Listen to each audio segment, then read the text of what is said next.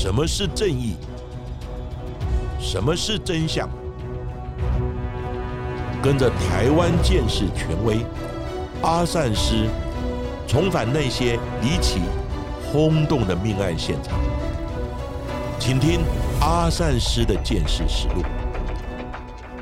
各位听众朋友，大家好，欢迎收听今天的阿善师的见识实录。我是见识专家阿善师谢松善。大家好，我是子荣。上一集节目当中，我们谈到了健康幼稚园的火烧车案件，还有林静娟老师奋勇救童的故事。很多的听众都回馈说，其实从小就对这个案件非常的有印象，因为学校的老师都会用这个案例来提醒小朋友们要注意自身的安全。不过，在台湾，许多的事故发生，其实都可能是可以避免的。就像是健康幼稚园的火烧车案件一样，如果游览车的安全逃生设备充足，司机和幼稚园方在出发之前也有做全面性的检查，或许这场大火就不会带走那么多条人命了。而在民国八十二年的一月十九号凌晨两点多，也发生了一起餐厅大火，也是因为逃生出口被业者堵死，甚至根本没有取得盈利事业登记证，是非法营业。但是主管机关也不积极处理，导致着这一场暗夜大火，一共夺走了三十三条性命，造成二十一人轻重伤。到底这一起发生在台北市的论情西餐厅大火，案发的过程为何？为什么会起火？又为何造成那么惨重的伤亡呢？阿善师，是的，在民国九十年代，台湾的社会发展非常的快速，也延伸出很多娱乐的需求，所以呢，兴起许多二十四小时营业的中西式的餐厅。因为呢，有不少的夜猫子半夜想要吃宵夜，想要找安静又高档的地方呢来谈事情或休闲一下，所以呢，餐厅也都纷纷转型，设有沙拉吧以及钢琴演奏。当年呢，就有不少的民歌手都曾经在这些西餐厅来驻唱，而这类呢二十四小时营业的餐厅，也成为黑道在乔事情最佳的场所。只要有事要谈，往往呢都会直接约在西餐厅见面。而这起发生在台北市松江路三百零三号的新华大楼二楼的论琴西餐厅的大火，案发当天呢，正好是一月十九号一一九的消防节，也是呢一一九勤务中心成立二十一周年的日子。没想到呢，却在这一天发生了如此重大的火灾事件。记得润琴西餐厅发生火灾的时间是在凌晨两点多。那个时候呢，阿三是因为加班，也正在回家的路上。突然呢，从车内的收音机呢就听到新闻快报说，台北市松江路润琴西餐厅发生大火，死伤非常惨重。当时呢，新闻出报死亡的人数是三十人，因为呢现场很乱。有多名伤者呢，分送到不同的医院，讯息不明，还有很多家属到处找不到失踪的家人。因为呢，火灾发生的初期是以灭火及救护为主，因此呢，此时呢，见事上使不上力，所以呢，当晚阿善师并未被通知要到现场来协助。直到天亮呢，上班的时候，我就接到通知。要赶往论琴西餐厅火灾的现场，来会同呢台北市消防局火灾调查人员，来共同进行现场火灾原因调查、采证、鉴识以及呢尸体相验的工作。等我到达现场的时候，就先了解现场初步的调查以及死伤的情形。当时的资讯呢是死亡有三十人，但是呢现场尚有呢三名家属到处找不到家人。不在医院受伤的名单，也不在死亡的名单之中。当时呢，阿三师听到这个消息，就觉得不太对劲，心里也毛毛的。随后呢，我就会同消防局火灾调查的人员进入了现场，逐一的进行查看。当我们进入西餐厅的厨房时，阿三师突然看到有一间上锁的储藏室，我就问餐厅逃生的管理人员：“储藏室里面有摆放什么东西吗？”服务生就答称：“啊，里面就只有放锅碗瓢盆一些餐厅的用具，里面是没有人呐。”那我就问：“有谁打开看过呢？”餐厅人员及消防人员都说：“没有人看过，因为呢是锁住，所以呢就没有人呢进入查看。我的经验呢及学校呢所学告诉我，眼见为真，不要呢想象说里面不会有人。因此呢，我就请消防人员准备了一把斧头，请他们呢把门劈开查看。当门被劈开那一刹那，突然呢有三具尸体从门后的地方呢掉了下来。事后呢，经家属的指认，确定呢就是那三位找不到的失踪者。最后呢，死亡人数才增加三人，确定是三十三人。当时呢，那三位死者的家属对于消防人员在当晚火灾发生的时候，为何没有发现这三个人是躲在厨房的储藏室，非常的不谅解。他们说，如果当时提早发现的话。或许可能还有活命的机会。事后呢，消防局也花了好大一番功夫来解释以及抚平了家属的情绪。所以呢，老师在学校所教现场救护或见识的工作，都不能放过任何的死角，一定要仔细查看，眼见为凭。看过之后，也要采证看看有没有一些蛛丝马迹。如果真的没有任何基证或任何发现的话呢，才能呢转换其他地方。而在今天的节目当中，来跟大家谈到这个论情西餐厅的大火，案发的时间就是在一月十九号消防节当天。其实一一九消防节是要纪念台湾从光复以后死伤最惨重的火警案件，也就是民国五十五年一月十九号发生在台北市中华路和衡阳路上新生大楼的万国联谊社的火警。当时一共也造成了三十人死亡，二十五人轻重伤，而且当时的消防队小队长曾光荣，他在攀爬云梯救人的时候，因为云梯无预警折断，导致他重伤而后殉职的一个事件。所以一一九消防节就是来纪念这一起死伤非常惨重的火警案件。而这一起我们在节目当中要谈到的论情西餐厅大火，它案发的时间是在凌晨的两点十七分左右。尽管已经是深夜时分，不过餐厅内部依然是高朋满座。当时的顾客加上员工大概有七十多人。就当所有人都还沉醉在迷人的音乐当中，员工也认认真真工作的时候，突然一声爆炸的声响打断了大家的谈话，音乐也突然停止。就当大家还不清楚到底发生什么事情的时候，员工就突然从门口发现窜出了火苗，而短短大概一分钟的时间左右，火势就迅速燃烧，几乎烧掉了一半的餐厅，同时也挡住了餐厅的唯一出入口。而现场七十多人逃生无门，全都挤到了二楼窗户边，敲打着玻璃，祈祷可以顺利逃生。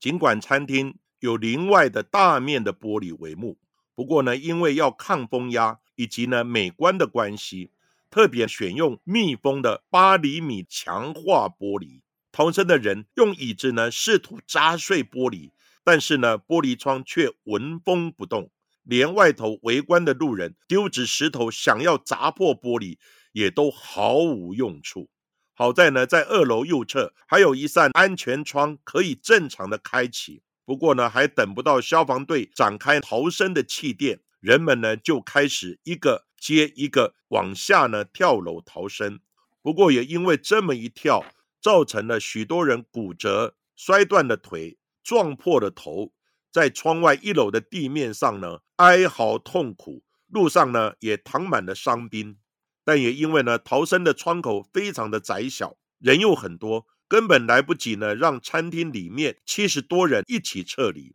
就当呢受困者还排着队等待跳楼逃生的时候，猛烈的火场浓烟呢，就将他们呢都呛昏了，一一倒地不起。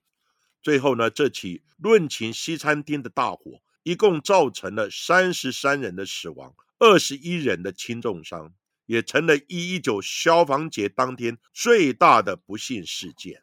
而之前我们在节目当中也曾经请到阿善师，在一百一十二集分析过了火场的建尸案件细节。阿善师也特别说到，先前曾经见识过许多的火场案件当中，发现许多的罹难者不是被大火烧死，反而是被浓烟呛晕或者是呛死的。到底浓烟对于火场可能造成哪些危害呢？阿善师是的，真实的火场之中，浓烟是最可怕的，浓烟弥漫。伸手不见五指，你会完全失去了方向感，根本无法判断正确的逃生方向以及逃生口。经过呢专家的分析研究，浓烟有三个致命的特性。第一呢，它是有剧毒性的气体，因为呢火灾现场各种家具、装潢的材料经过燃烧之后呢，会产生像一氧化碳、二氧化碳、氢酸、氯化氢、甲醛等数十种有毒的气体。一旦吸入呢，就会导致神经麻痹、脑部障碍、呼吸道痉挛，而最后呢缺氧死亡。第二呢，浓烟它蔓延的非常的快速，烟上升的速度呢是每秒三到五公尺，比人跑得还快。它升到顶面之后，就会往两侧扩散。遇有天井、管道间或楼梯间等，它就会形成烟囱效应，加速的浓烟的蔓延。第三点，浓烟产生之后，它的温度呢会急速的上升，高温呢可以达到摄氏呢七百度以上。那这样的高温现场会使人血液循环加速，以及呢呼吸心跳加快，甚至于呼吸道灼伤、皮肤烫伤，以及呢肺脏的热损伤等等。所以呢，火灾之中，火并不是火场中最致命、最可怕的。如果你在现场还有看到火，表示浓烟还没有产生。只要浓烟呢没有产生，就表示呢火势还不大，也表示呢你有逃生应变的机会。但是呢，如果浓烟起来了，浓烟之中呢最可怕的成分就是一氧化碳。大部分的火场罹难者都不是呢被活活的烧死，而是被浓烟呢呛昏后才死亡的。因此呢，我们在火场的各种应变。避难以及逃生呢，都要以烟的角度呢来思考。如果你看到浓烟，就必须呢全力的避开它。从时间点来看，只要呢提早发现火灾，最好是在火灾的初期，浓烟尚未产生的时候呢，就要迅速的逃生应变。而当火灾经过一段时间，浓烟已经密布的时候，你可以做的以及应该做的。就是呢，寻求一个相对安全的避难空间，而躲开浓烟，千万不要妄想穿越浓烟而逃生。根据调查，门口柜台的服务生先是闻到了浓浓的汽油味，之后就发现了火苗窜进了餐厅。虽然服务生有及时的拿灭火器想要来扑灭火势，但却无法阻挡火势的继续延烧。而餐厅的晚班主任也赶快通知顾客发生了火警案件。不过此时已经是黑烟密布，再加上了店内的逃生出口指示灯没有亮起，也没有任何的照明设备，惊慌的顾客就是一一阵的逃窜。好不容易有顾客找到了逃生门，打开却发现全部都被餐厅堆放的杂物堵住了，根本无法逃生。而餐厅唯一的出入口就是大门，不过那边就是起火处，也让现场的人员完全无处逃生。而台北市消防队在接获报案之后，其实短短的五分钟就抵达了现场，一共派出了四十四辆的消防车，上百名的警义消人员，一面全力的灌救，一面搭上云梯准备破窗救人。不过，消防人员一路看着火苗往三楼窜烧，不过北面的窗户却冒出了浓浓的黑烟，所以研判内部应该还正在闷烧当中。短短二十二分钟的时间，在凌晨两点三十九分左右，火势终于被扑灭。不过，也造成了三十三人死亡、二十一人轻重伤的悲剧。不过呢，在火灭之后，消防人员在火灾现场看到了令人鼻酸的画面。首先是在柜台附近呢，发现一名死亡的女服务生，从她左半边的脸被烧毁的状况来研判。他第一时间呢，应该有发现火势，准备出去查看的时候，但是没有想到呢，火势来得又快又急，就直接将他的半边脸烧到可见骨头，而其他二十多位的顾客死者都是呢集中在餐厅的西南角，这边呢就是餐厅玻璃的帷幕区，这里的死者呢排成两排，整齐的倒卧在地上，看起来呢好像等待呢要逃生的样子，因为突发的高温和浓烟扑袭，所以当时的罹难者几乎都是来不及反应。连呼喊求救的机会都来不及的情况之下，一一的被浓烟呛倒，最后呢都是被浓烟呛昏了，以及呢火烧高温致死。会同消防局火灾调查人员进入现场勘查的时候，发现呢餐厅内部不是呢烤烧碳化非常的严重，因为火是往上的，所以呢餐厅天花板的地方是烧毁的比较严重。许多的餐厅内部的桌子椅子，它的外形颜色尚可清楚辨识。香艳的时候呢，大部分的死者也都能清楚辨识面貌、衣着及佩戴物。所以呢，三十位死者在当晚呢就已经指认完毕。只有呢三名死者是在白天勘查时，在厨房的储藏室内被发现的。因为呢，本案呢是泼洒汽油纵火。加上呢，餐厅内部的装潢都是呢易燃的材质，所以呢火势呢蔓延非常的快速，浓烟弥漫，大部分的被害者都是呢被烟呛昏而来不及逃生。警方根据火调报告以及服务生等人的证词，认定本案是人为纵火，因为在一楼往二楼的楼梯间的地毯、扶手上都有汽油的残留物质。而检察官也根据着扶手的碳化严重程度来判断，火势就是从此处开始往上延烧，推断嫌犯就是在此楼梯间先泼洒汽油之后，并且纵火。到底是谁要存心害死餐厅内的所有人呢？警方第一时间就怀疑是仇家寻仇。不过，论情西餐厅的负责人许庆雄，他却否认与人结怨。但警方却查出，案发当晚，许庆雄和好友在卡拉 OK 饮酒，但是坐台小姐先行离去，同行的友人叫做豆浆，却与许庆雄发生了口角，两人争执不休。而后两人离开卡拉 OK 的时间大概是凌晨两点多左右，就在十几二十分钟之后，论情西餐厅就陷入了一片的火海当中。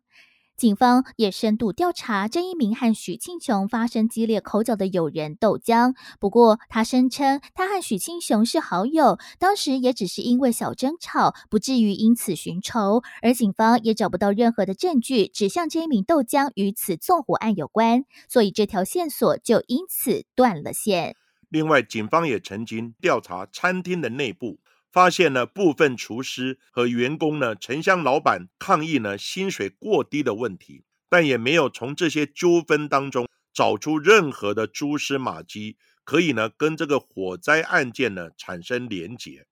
而在当年呢，监视器并不普及，加上呢案发呢是在凌晨的两点多，路上呢又鲜少有路人目击呢歹徒逃离及纵火的经过。在没有其他可以追查的线索之下，这起论情西餐厅的大火案发至今已经有二十九年了，仍然呢没有办法找到纵火的凶手。而一月十九日案发当天，当时的行政院长郝柏村先生就亲自到火灾现场来视察，他的面色凝重，语气呢沉痛。他誓言要追究这起呢大台北地区当时呢火灾事件当中最多死亡人数的案件。检视这间论琴西餐厅，基本上呢它有四个楼梯，其实都可以通行。不过呢餐厅为了管理方便，用装潢的隔间呢隔住呢封闭楼梯。如果这些通道都能畅通无阻，不知道可以挽救呢多少人的性命。再加上论情西餐厅所在的区域位在第三种的住宅区，只有一楼还有地下室可以合法开立餐厅，但是论情西餐厅它位在二楼，明显就是违法。而且餐厅已经开立了五年时间，根本就没有取得盈利事业登记证。而台北市政府的公务局和建设局也知道餐厅违法的情势，也曾经在民国八十一年十一月十四号发函勒令停业，并处以九千元的罚款。不过，论庆熙餐厅在缴完罚款之后，却继续照常营业，而主管机关也没有强制督导，而导致着这一起严重的大火发生。而且夸张的是，在大火发生的前六天，论庆熙餐厅居然才通过台北市警消大队的安全检查，显示餐厅内部的灭火器、紧急照明设备、出口显示灯等项目都是合乎标准的。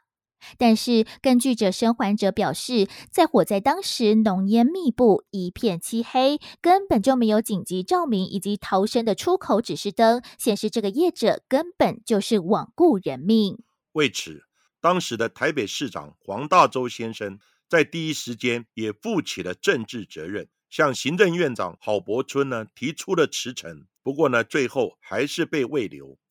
虽然台北市政府当时立刻发放每位死者十五万元以及伤者七万元的救济金，但是呢，罹难者家属却不满抚恤金太少，更不满呢警方调查的进度缓慢，没能找到纵火的凶手。家属呢甚至抬棺撒冥纸来抗议，也到监察院下跪陈情，只为了帮死去的亲友讨一个公道。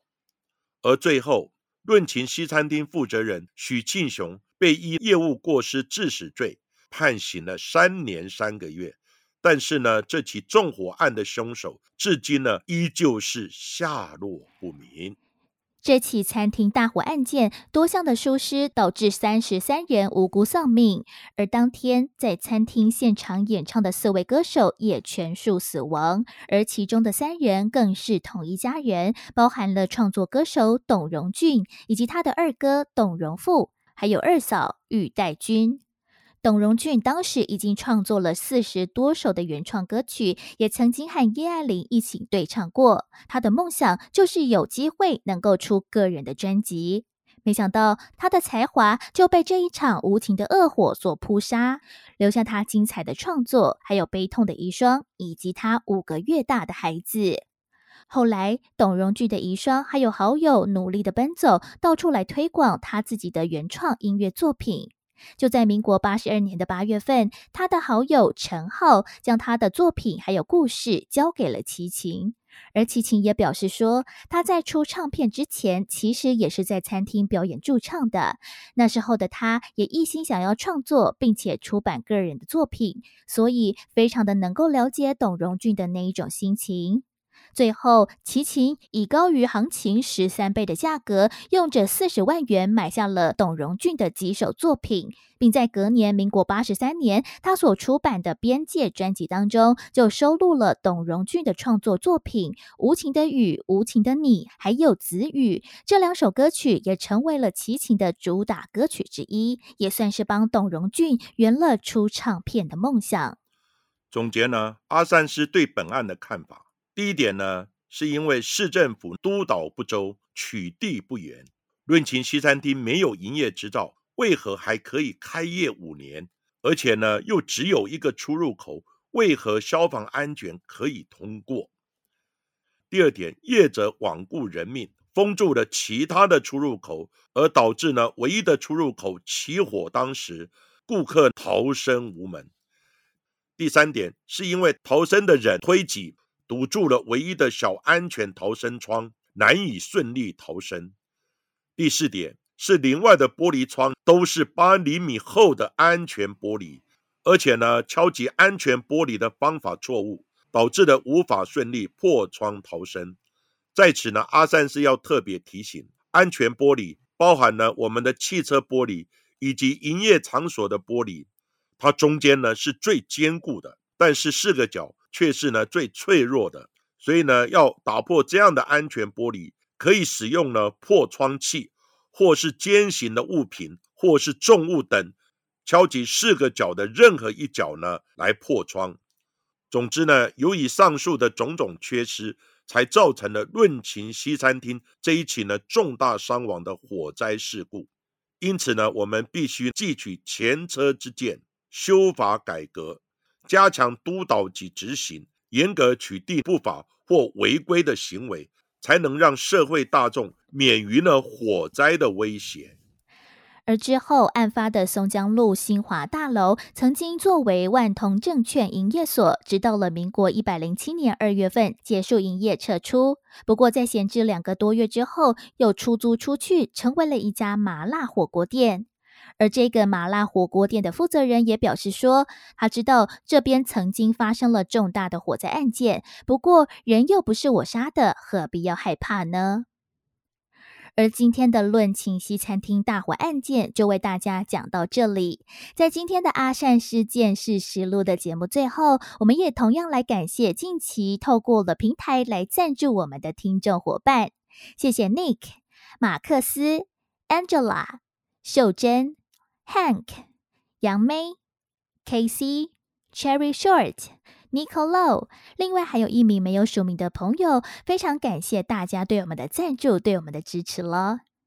而另外呢，有一名肖先生透过了讯息来想问问阿善师有关剑士相关的问题。他说呢，印象中指甲好像没有遗传物质。假如基因库里面有全世界所有人的基因的话，那么干净的指甲是否能够分析出这个甲片是谁的指甲吗？其实呢，指甲、毛发以及犀牛角等，它们都是呢细胞的延伸以及角质化的结果。所以呢，理论上它还是可以做 DNA 的检验。加上呢，DNA 检验的技术进步了，灵敏度也提升了。所以呢，从指甲以及毛发来检验 DNA 是可行的，只是呢要考量其检体量是否足够，条件呢是否完好等等。所以呢，实物上还是可以做 DNA 的，但是呢，不一定百分之百成功。只要有检验呢，就有希望；没有做呢，就永远没有希望。所以呢，这位听众朋友肖先生他说：“假如呢，基因库里面有全世界所有人的基因，那么干净的指甲呢，是可以分析到底这一片指甲是谁的。不过呢，实物上呢，是很少以指甲呢来当做检体。”在刑案现场，我们比较常见的是，我们剪下被害人的指甲，是要检验里面所抓取的皮屑、组织等是哪一位歹徒所有，才能连结证明他的犯罪行为。那以上呢，就是阿善师对呢听众朋友肖先生的提问说明。而今天的节目就为大家进行到这里，谢谢各位收听阿善师见识实录。如果喜欢我们节目的话，欢迎在 s o n On、Spotify、Apple Podcast、KKBox 上面来订阅节目，并且踊跃留言给我们，给我们五颗星的评价喽。那下一集也请大家继续听下去。